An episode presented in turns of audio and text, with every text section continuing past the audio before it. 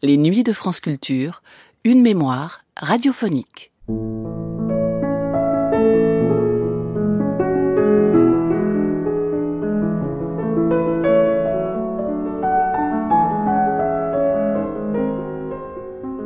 La composition, d'après Germaine Taillefer, exige de l'esprit qu'il soit libre, disponible, rempli de paix, pour se dédier entièrement à la création.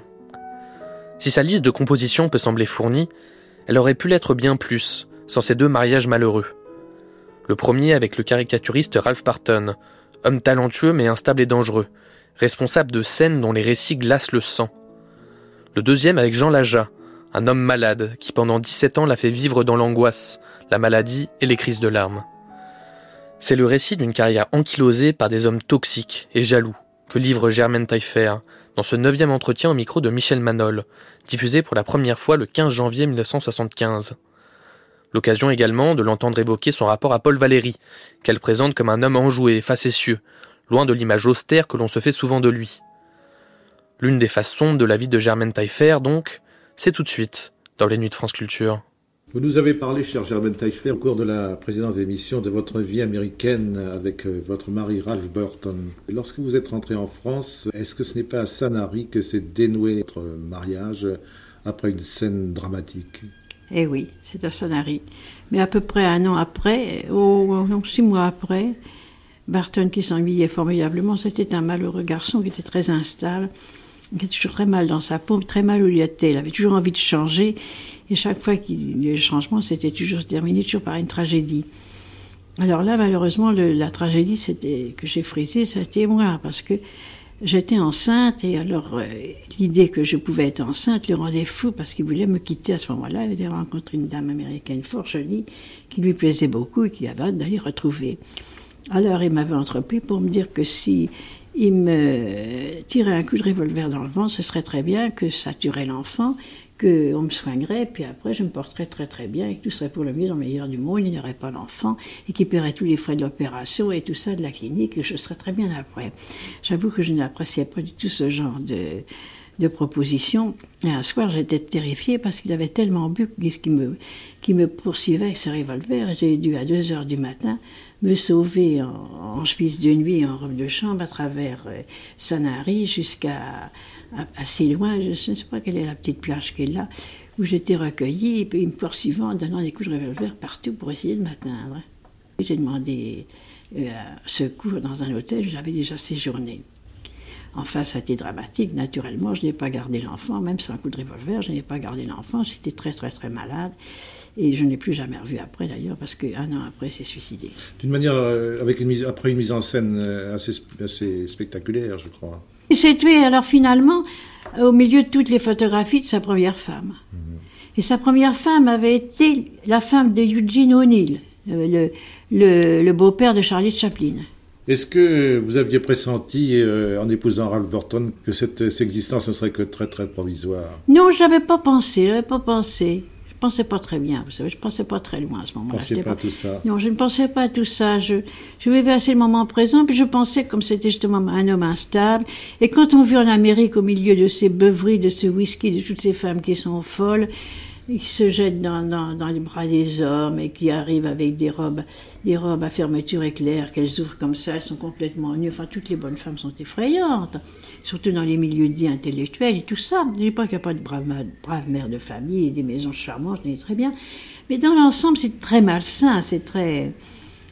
Je me rappelle avoir vu un jour euh, Georges le Pape arriver arrivant me voir et sanglotant, je, me dis, qu'est-ce qu'il y a, Georges, qu'est-ce qu'il y a, qu'est-ce qu'il y a? Il était dans un état épouvantable, je ne savais que faire pour le... C'est triste de voir un homme pleurer, surtout un homme de 40 ans, qui il sanglotait, il dit, jamais, j'aurais jamais cru que le vice puisse aller jusqu'à ce, point-là. Il avait une petite amie américaine qui était ravissante, il dit, je ne peux même pas vous dire les horreurs que j'ai vues, que j'ai senties, que j'ai vues, mais ça me rend malade, je n'en m'en remets pas. On ne peut pas imaginer le, vice de ces petites américaines à un moment donné. Alors c'est très, très, très, très, très réprimant. Alors moi j'avais cru comme une pauvre andouille que je suis, qu'une vie tranquille, dans un pays qu'il aimait, jolie maison et tout ça, qu'il serait content de travailler. D'ailleurs, il avait beaucoup de talent, il avait un talent fou. Il a écrit un livre qui, qui est d'un esprit extraordinaire, qui est très beau en plus Il a de fait un ça. livre sur les, sur les États-Unis. Oui, a illustré. oui, oui, oui, c'est très, c'est un livre merveilleux, on le lit avec joie. Plein de talents que vraiment il pourrait. Eh bien, pas du tout, il avait besoin de ça, il ne pouvait pas se passer de ça.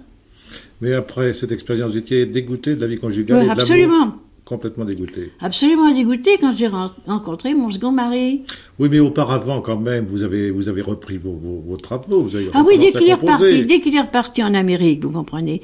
Moi, je me suis trouvée libre. Alors à ce moment-là, j'étais tranquille, je n'avais plus de scène. À ce moment-là j'ai écrit Vous avez- les remparts d'Athènes avec Claudel. Ça. s'est très bien passé, et j'ai repris une vie, une vie de musicienne. Oui, et puis vous avez eu aussi la joie de participer au concert qui a été donné en 1930 au Théâtre des Champs-Élysées pour le dixième anniversaire du groupe des Six. Oui, je m'en souviens très bien. Cocteau avait parlé très gentiment de moi, je vais dire merveilleusement bien. Et ensuite, vous êtes retrouvés tous au bœuf sur le toit. Oui, non, pas au bœuf sur le toit. Ah, si, si, il y en a eu deux. Ah oui, euh, bref, c'est ça. Au bœuf, parce que il y a eu deux, deux anniversaires. Eh bien, celle- cette soirée-là, c'était Moïse qui m'avait fait cadeau, qui m'avait fait porter une gerbe ma- magnifique sur la scène, une, gerbe de fleurs était plus grande que moi, qui était absolument monstru- monstrueusement grande. Et alors, quand je me suis trouvée à Avenue Montaigne, tous les, tous mes camarades, amis étaient tous partis naturellement bœuf sur le toit. C'était toujours là qu'on nous finissions nos concerts. Et moi, je me suis trouvée toute seule, avenue Montaigne, avec un énorme bouquet de fleurs, une gerbe que je ne pouvais pas emmener, je ne pouvais même pas apporter, et aucun taxi ne voulait la prendre. Et alors là, j'ai- mesuré l'horreur de ma situation, après avoir eu un énorme succès, car j'ai eu beaucoup de succès. J'avais joué un petit concerto qui était pas bien réussi, qui était pas trop mal joué, et un énorme succès, ces fleurs, et puis toute seule, isolée, avec un énorme bouquet de fleurs. Alors il y a un sergent de ville qui est venu à mon secours, et moi je pleurais, j'ai dit, c'est- c'est effrayant. Il m'a dit, écoutez, il faut pas pleurer, je vais tâcher de vous décoter un taxi qui vous emmène chez vous. Et alors il a tout de même pris un taxi pour qu'on puisse me reconduire chez moi avec ma gerbe de fleurs. Alors après, j'ai été, j'ai déposé ma fleur, mes fleurs dans l'entrée, puis j'ai gardé le taxi, j'étais au bœuf. Si vous auriez peut-être pu faire quelque chose pour moi, j'étais toute la main. Comment? Mais, mais comment t'es fait pour venir? Ils ont tous cru. J'ai cru que c'était un tel qui t'emmenait, j'ai cru que c'était un tel. Tous ils croyaient qu'il m'avait, que j'étais emmené par quelqu'un d'autre. Alors ils m'avaient plaqué comme ça, involontairement, sans le vouloir. C'est à ce moment-là que vous avez suivi Gaston Bergerie dans ses tournées électorales. Oui, Oui, alors je crois que vous donniez, vous, des petits euh, concerts d'amateurs. et oui. Et comment ça se passait? Eh bien, on faisait des tournées électorales et c'est là que j'ai rencontré mon second mari, Jean Laja, Voilà. qui était le grand supporter de Bergerie. Mais alors pourquoi, pourquoi Bergerie avait-il agrémenté ces tournées électorales Eh bien, de- parce qu'il trouvait que c'était une fantaisie amusante. Comment ça se passait? Eh bien, ça se passait qu'on allait dans toutes les, les circonscriptions et qu'on était toujours invité par, dans des colletons magnifiques, chez le boucher, chez le boulanger, chez tous les, les, les- commerçants des pays. Et qu'après les, les séances, il y avait toujours un piano pour me faire jouer. Et puis alors, un jour, il, a- il y avait un musicien qui s'appelait Agamemnon. Pas mal, hein, Mmh, chef d'orchestre. oui. Il était, je ne sais pas ce qu'il faisait dans la vie, mais il a dit, moi, je jouer une chose d'orchestre de vous. Et c'est là, on a joué une première partie de mon petit concerto pour piano-orchestre, avec Agamemnon comme chef d'orchestre. C'est merveilleux. oui. Oh, c'était très gai, c'était très agréable. Alors c'est à ce moment-là que vous faites la connaissance de celui qui va devenir votre second Mais mari. oui, mon second mari, Jean Laja. Oui, Et peu de temps après, c'est la naissance de votre fille Françoise. C'est ça, oui.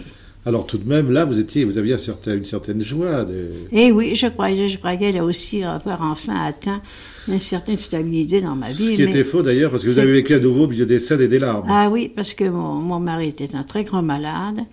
Et alors, euh, naturellement, c'était de nouveau les scènes, les larmes et l'impossibilité d'une vie normale.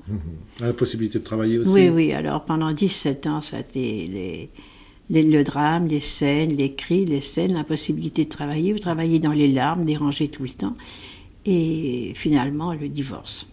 C'est à ce moment-là que vous avez rencontré Maurice Jaubert, qui vous avait mis en contact avec, euh, avec Maurice Cloche. Avec Maurice Cloche, j'ai fait de la musique de film. Oui, Ah, vous avez fait, avec. Ah vous oui, avez fait de avec- la musique de film. C'est là que j'ai pris le. C'est avec Janson que j'ai connu, que j'ai connu Maurice Cloche. Oui, C'est Henri Janson. oui. Et euh, après Maurice Cloche, j'ai travaillé, j'ai fait ces, ces fameux opéras satires avec Henri Janson qui s'appelait Il était un petit navire. Avant, ça s'appelait Les Marins du Bolivar, mais c'était devenu un petit navire qui a été un scandale. Un scandale, c'était mon second, mon, mon, mon second Ternani. Et là, je dois dire que j'ai pas été du tout aidée par Georges Hirsch, qui était le directeur de l'Opéra Comique à ce moment-là, parce que j'avais droit à trois représentations, même à six représentations. Au bout de la troisième, il m'a dit, je suis obligé de faire venir la police, alors j'arrête les frais. Ce qui n'était pas vrai, parce qu'il y avait tout même des gens qui aimaient ça. Parce que je me rappelle à la seconde représentation, j'avais un, un, monsieur, un petit monsieur vieux devant moi, qui était à côté d'une grosse dame opulente. Et à chaque, euh, à chaque morceau, à chaque chose poussait dur, le mangeoire. Oh, ce que j'aime ça! Oh, ce que c'est bien! Oh, ce que j'aime ça! Faisait des bonds dans, dans sur sa chaise. Je me suis dit, sympathique, c'est un bon auditeur, ce monsieur. Je vais après dans les coulisses remercier mes amis interprètes. Et qu'est-ce que je vois? Vincent Scotto. C'était Vincent Scotto. On dit la voilà, la voilà, celle qui a écrit la musique, qui m'a embrassé, m'a dit que j'ai jamais été si heureux ce soir, que ce soir, quel spectacle, que c'est merveilleux, quelle jolie musique. Enfin, il était fou de bonheur, et moi aussi, parce que tout de même Vincent Scotto, c'est un type merveilleux. Je crois qu'à cette période de votre vie, vous avez beaucoup, beaucoup habité le Midi, et en particulier à Grasse. N'est-ce pas à Grasse que euh, vous avez eu l'occasion de rencontrer à peu près chaque semaine Paul Valéry? Oui, c'est à Grasse que j'habitais avec mon mari parce qu'il était malade et que c'était un endroit climatique merveilleux pour lui. Et nous avions des amis communs qui recevaient toutes les semaines Paul Valéry qui venait de Paris pour aller à l'Institut, à, la, à, Nice où il, était, où faisait des conférences. Qu'est-ce que c'était déjà? Institut d'études méditerranéennes. C'est ça, exactement. Et alors, euh, Valérie était, était c'était la guerre, c'était le début de la guerre, il était très impressionné, très triste, et dans, une situation assez médiocre. Et alors, il rêvait de faire quelque chose, et puis il ne savait pas, il ne pouvait pas travailler, enfin, il était assez triste, assez inquiet plutôt. Et alors, un jour, je vais me promener dans la campagne avec une amie et ma petite fille, et nous allons cueillir des églantines dans un, un endroit ravissant, et nous rencontrons l'accampement de gitanes. J'ai toujours aimé les gitans. Alors cette gitane me voit et me dit Oh, madame, mademoiselle, vous allez voir une chose épatante, vous allez recevoir une lettre et vous allez être très mécontente parce que vous allez devoir beaucoup, donner beaucoup d'argent pour cette lettre. Mais cette lettre vous en rapportera beaucoup et beaucoup de succès. Ce sera un très grand succès, ce sera une chose merveilleuse qui vous arrivera dans la vie. Ça va vous arriver, vous allez voir ça. Et alors, euh, je la remercie naturellement, je lui donne des fleurs et nous je ne tiens pas compte de ça. Et j'ai comme elles sont gentilles, ces gitanes vous racontent toujours des histoires merveilleuses. Et tout ça, je rentre à la maison. Et ma bonne me dit Oh, madame, c'est assommant les gens qui se permettent de vous écrire des, des, lettres. Il a fallu que je paie 3 ou 4 francs pour recevoir cette lettre-là. Ils pourront bien mettre le nom, puis regarder toutes ces adresses et tout ça. C'était une lettre qui venait du ministère des Affaires culturelles.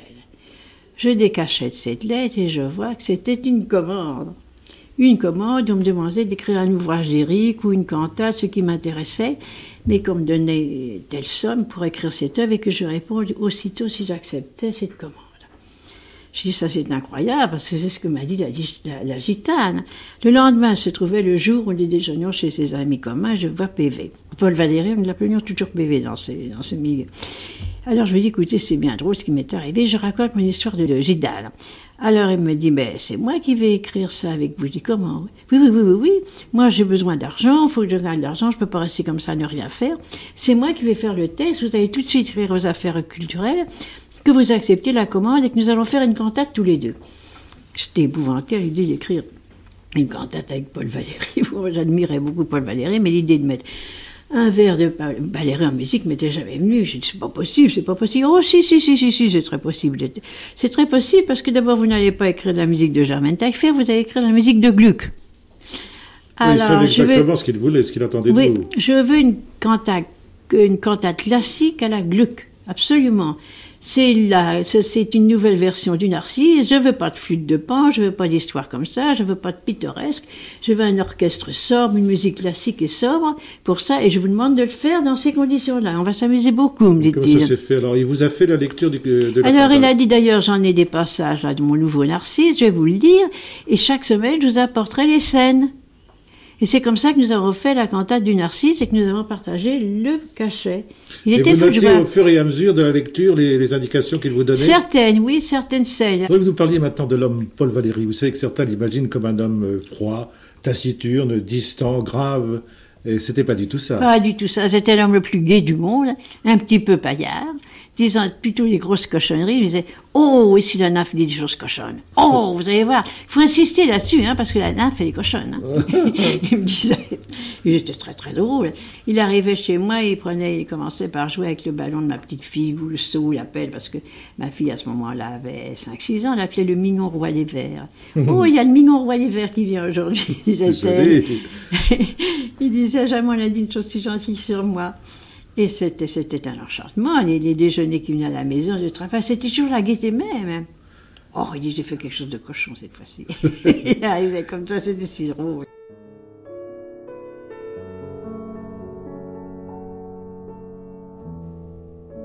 C'était le neuvième des dix entretiens de Germaine Taillefer au micro de Michel Manol, diffusé pour la première fois le 15 janvier 1975.